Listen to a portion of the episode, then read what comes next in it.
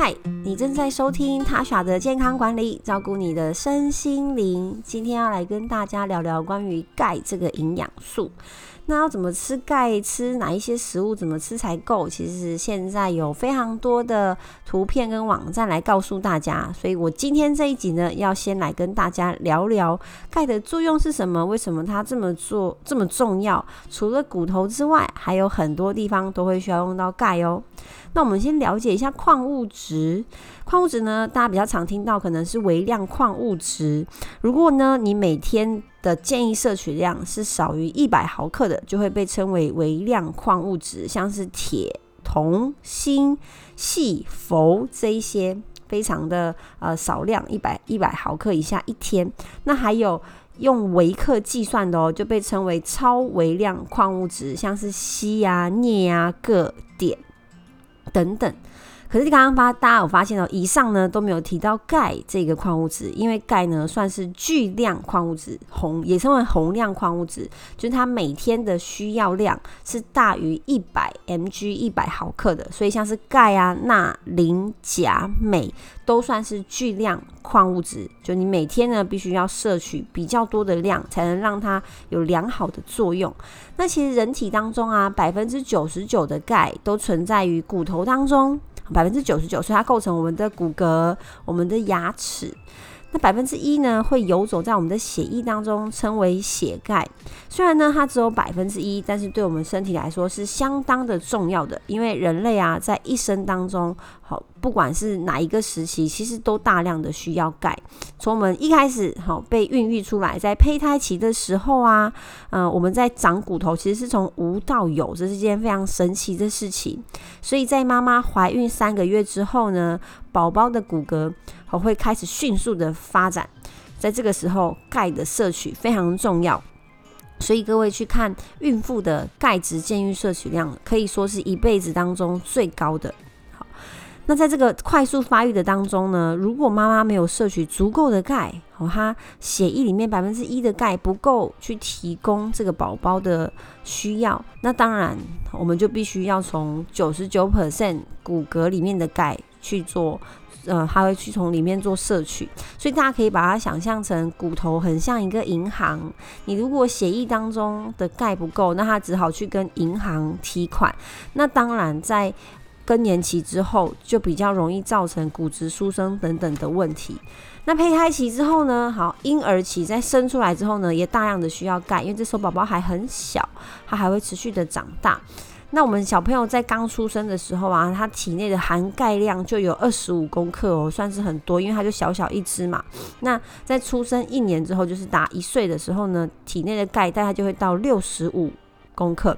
也就是说，在出生的一年内，宝宝里面体内的钙呢，就要成长将近一倍以上。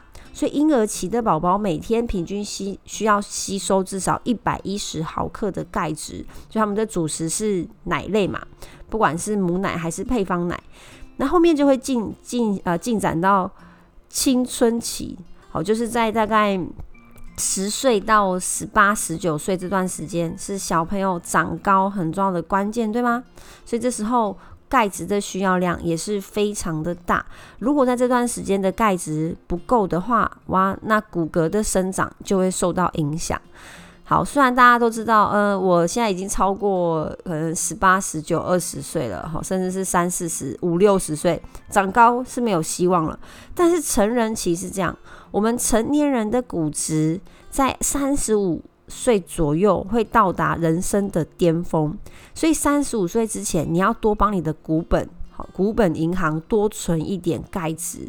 如果呢，在这个时候存的钙不够，你三十五岁之后呢，比较长是在消耗你存的钙，所以钙啊是一点一滴的累积的，我们要多帮骨头这个百分之九十九的钙后。存的多，那当然吸收率就很重要。那我们下一集再来谈关于饮食当中的钙。好，所以三十五岁呢，我们成年人的钙质会到达巅峰，接着呢就慢慢的步入我们的老年期。那在呃卫福部的建议摄取上，老年人的一天的钙其实跟一般成年人没有差太多，可是呢，老年人的肠胃吸收率比较差一点，而且食欲食量也都没有像年轻的时候这么好，所以就很容易呢，饮食当中的钙就不够，而且就算你吃了，可能吸收也没有以前的好。所以理论上应该是要吃更多的钙，好才能补足老年人的需要。尤其是呢，台湾的水啊，大部分都会是软水。那软水的影响就是里面的矿物质比较少，所以饮水当中的钙啊，呃，也可能会比国外的人还要少一点。我们就更需要额外的去摄取这个钙质。那呃。百分之九十九的骨骼会帮我们存所谓的骨本，就是你吃进去身体多的钙，它就把它存在骨子里面。这个理论比较在三十五岁之前啊，三十五岁之后呢，呃，就会越来越难存这个骨本。好，这样的原因是因为骨骼也有新陈代谢。好，新陈代谢是这样，我们体内有分成骨细胞跟破骨细胞。破骨细胞呢，顾名思义就是去破坏骨骼，拿出钙质。那成骨细胞呢，就是帮助骨质塑造。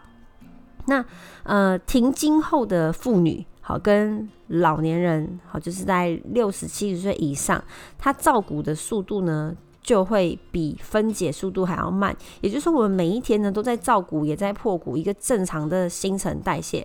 但是，当你因此身体本身就会去调节我们血液当中的钙跟骨骼当中的钙，当血液中钙浓度呢降到它。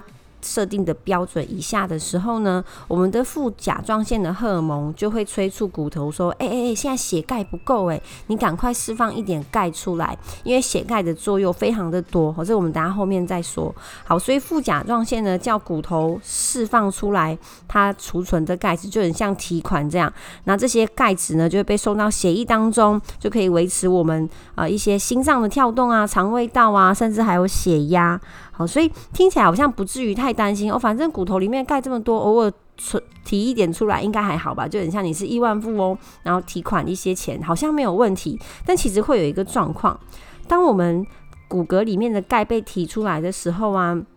瞬间呢，你的血液当中的钙浓度当然就会往上升，但其实呢，本来应该要维持一个一定的浓度，可是它提款可能它没办法，没办法非常准确说好，那我就提多少出来，因为比较是荷尔蒙去调控的。那当血钙呢上升的同时啊，我们的钙离子就会进到我们的细胞，就成为我们的一个钙逆论，就会造成呢结石。或是血压跟一些慢性病的问题，所以有人觉得说，诶，结石应该是钙吃太多吧，草酸吃太多。那当然这是其中一个原因。不过现在大家比较难是钙吃太多，或者草酸吃太多，比较是呢，因为这个钙逆论的关系，就我们血液当中的钙呢上升，那钙质进到了细胞，其实就会造成很多很多的健康问题。好，所以我们就一一的来细数。首先，第一个是我刚刚有提到的高血压。好，血压是这样，我们的血管在外层呢有一层层的平滑肌，好，平滑肌它会去决定说，诶，我这个血管呢要收缩还是舒张？好像我们天气冷的时候啊，你的末梢会觉得诶比较冰，手跟脚都是，这个就是因为血管收缩，它冷遇冷就收缩嘛。那副交感神经也可以去控制血管扩张跟收缩，好，所以我们人体的血压有收收缩压跟舒张压。那当我们钙离子被这个副甲状腺释放出来的时候呢，我们血管当中的细胞内含量的钙会增加。那细胞内含量的钙增加的时候，血管的平滑肌会收缩。所以收缩你就想象哦，就是这个血管很像水管。好，水经过嘛，对不对？那如果往我往内压，水压是不是会增加？它可能就会喷出来，就类似像这样的道理。所以当血液当中的呃细胞当中的钙增加，血管收缩，我们血压就会上升。所以呃市面上有一个降血压的药物，就是利用这样的原理，吼，让我们的钙质不要进入细胞。但如果呢，你可以在饮食当中就补充足够的钙，那。就不至于我们从骨头里面去提款，就可以预防这一类型的高血压去产生。那当然，每对高血压的病患来说，每日的盐分摄取量也是非常的重要啦。因为如果你吃太多的钠盐，那细胞内的钠离子囤积就无法把钠排出去。跟钾离子交换，这样然后这块就比较比较生理学一点。那如果我们钠含量太高，水分滞留，当然水压、血压就会比较高。好，那钙呢，跟孕妇当然也有很大的关系。不过刚刚前面讲的是小宝宝的骨质，那其实钙跟妊娠血毒症也有关系，就是所谓呃子癫前症。好，那妊娠血毒症的。症状包含血压高、蛋白尿、水肿、痉挛。那有一个原因，就是因为血压升高，所以如果我们缺乏钙，也有可能会让怀孕的妈妈引起这样子的危险的状况。那如果你本身有小酌，或是你常常跟自己应酬，然后又有抽烟的习惯，其实烟跟酒会让身体里面的钙流失。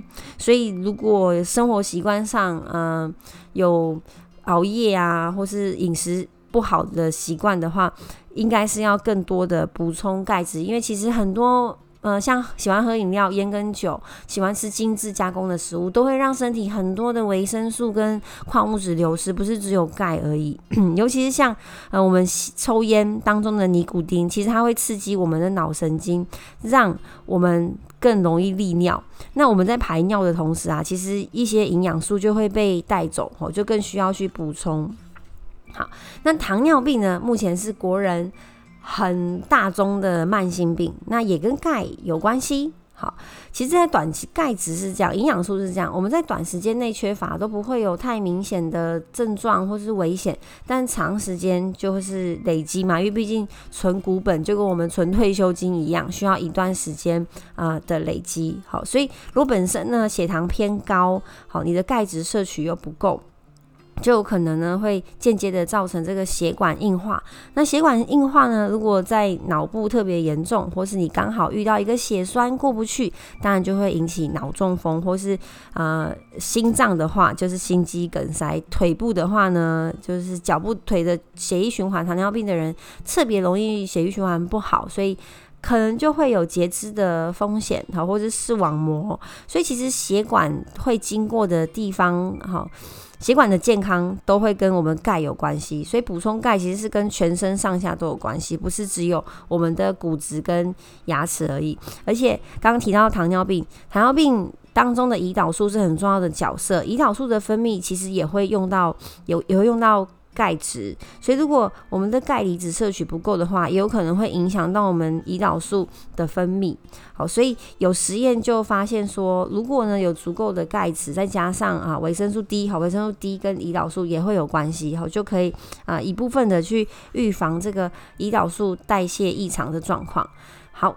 那各位不知道有没有胃痛的问题？因为肠胃道也是现在现代人疯狂的吃美食嘛，所以啊也很重要的一个器官。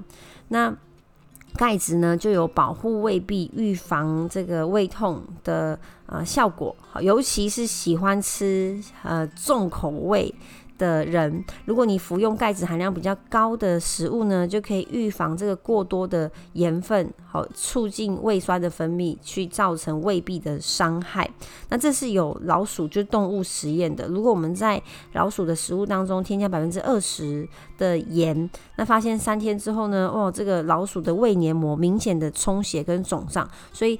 常常吃高盐分的食物，其实对肠胃道来说也是蛮大的伤害。但如果我们另外再给它呃足够的钙质，这个老鼠就不会有胃炎的症状。好，所以大家第一个当然是可以不要吃重口味食物，当然是最好。但如果你最近刚好大餐比较多，或是麻辣锅比较多，麻辣锅的饭局比较多，你记得要再多补充一些钙质。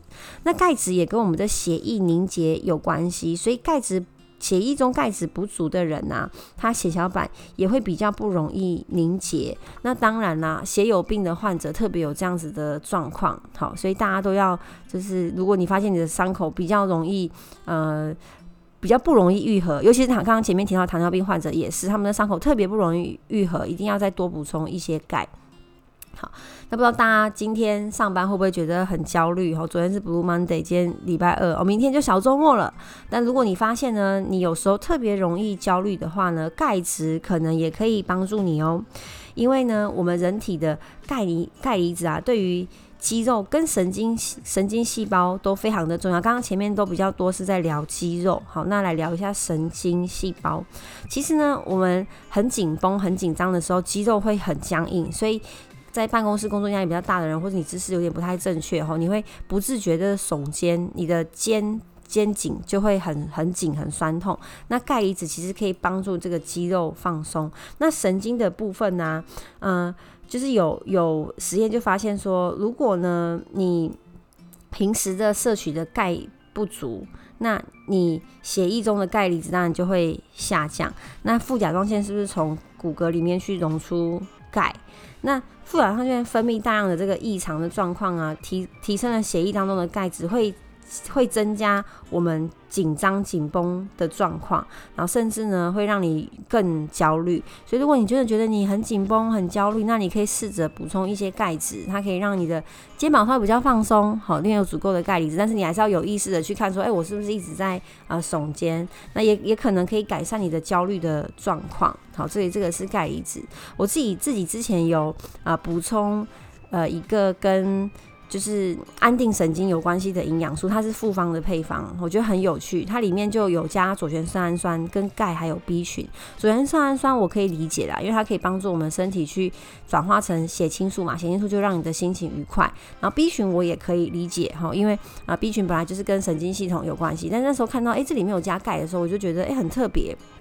因为这个，因为这个营养，这个这一包营养营养品，它主打的就是让你好入睡，然后比较放松。我想不到，然哦，它里面也添加了钙。然后后来我读资料，哦，我就发现我知道为什么了。好，那钙离子呢，也跟呃脑中风，还有我们的呃失智症、阿兹海默症会有一些关系。好，因为也是跟这个钙逆论，刚刚前面提到的钙逆论有关系啊。如果你补充足够的钙离子跟足够的维生素 D，好，第一个是可以存骨本，第二个也不容易造成，也不会造成这个副甲状腺荷尔蒙大量的释放出钙，然后不要让我们的钙离子进到太多的细胞，因为呃阿兹海默症有一个原因，也是因为太多的钙离子进到这个脑细胞去影响这个脑部的运作。好，所以与其我们从骨骼里面提出钙离子，然后钙离子太多冲进细胞，造成细胞新陈新陈代谢异常，不如我们就在食物当中摄取足够的钙。那最后一个呢，跟大家分享肥胖。好，肥胖是我们台湾很大的问题。那呃，现在又因为饮食跟呃生活作息的混乱，所以很多人真的已经变成呼吸也会胖的状态。那你可以把它想象成是一个荷尔蒙失调引起的呃问题。那如果我们摄取足够的钙质啊，那我们的体内会分泌一个叫做降钙素。那降钙素还有另外一个作用，当然一个就是要把我们血液中的钙降低，然后把它存到骨骼里面去，就是存骨本。那同时它也会作用于大脑，让我们的食欲有降低的效果。所以自然而然呢，也可以啊让我们少吃一点东西。所以有有一个发现呢，就是年长的女性，如果她体内吸收的钙质不够，那因为她已经更年期的新陈代谢又比较慢，所以体内的钙质摄取不够，好，你降钙素就不会分泌出来，所以会更容易觉得饿，然后就容易发胖。好，所以以上呢是今天关于钙的。作用的分享，希望大家听到之后觉得，嗯，我对钙质很有兴趣，因为吃了之后真的是一个钙就抵抵一百个作用，非对身体的帮助非常的大。不管你现在是几岁，什么样的状态，都要去注意自己的钙质有没有摄取够。所以，我们下一集再来聊关于钙怎么从生活中摄取。我们就下次见啦，拜拜。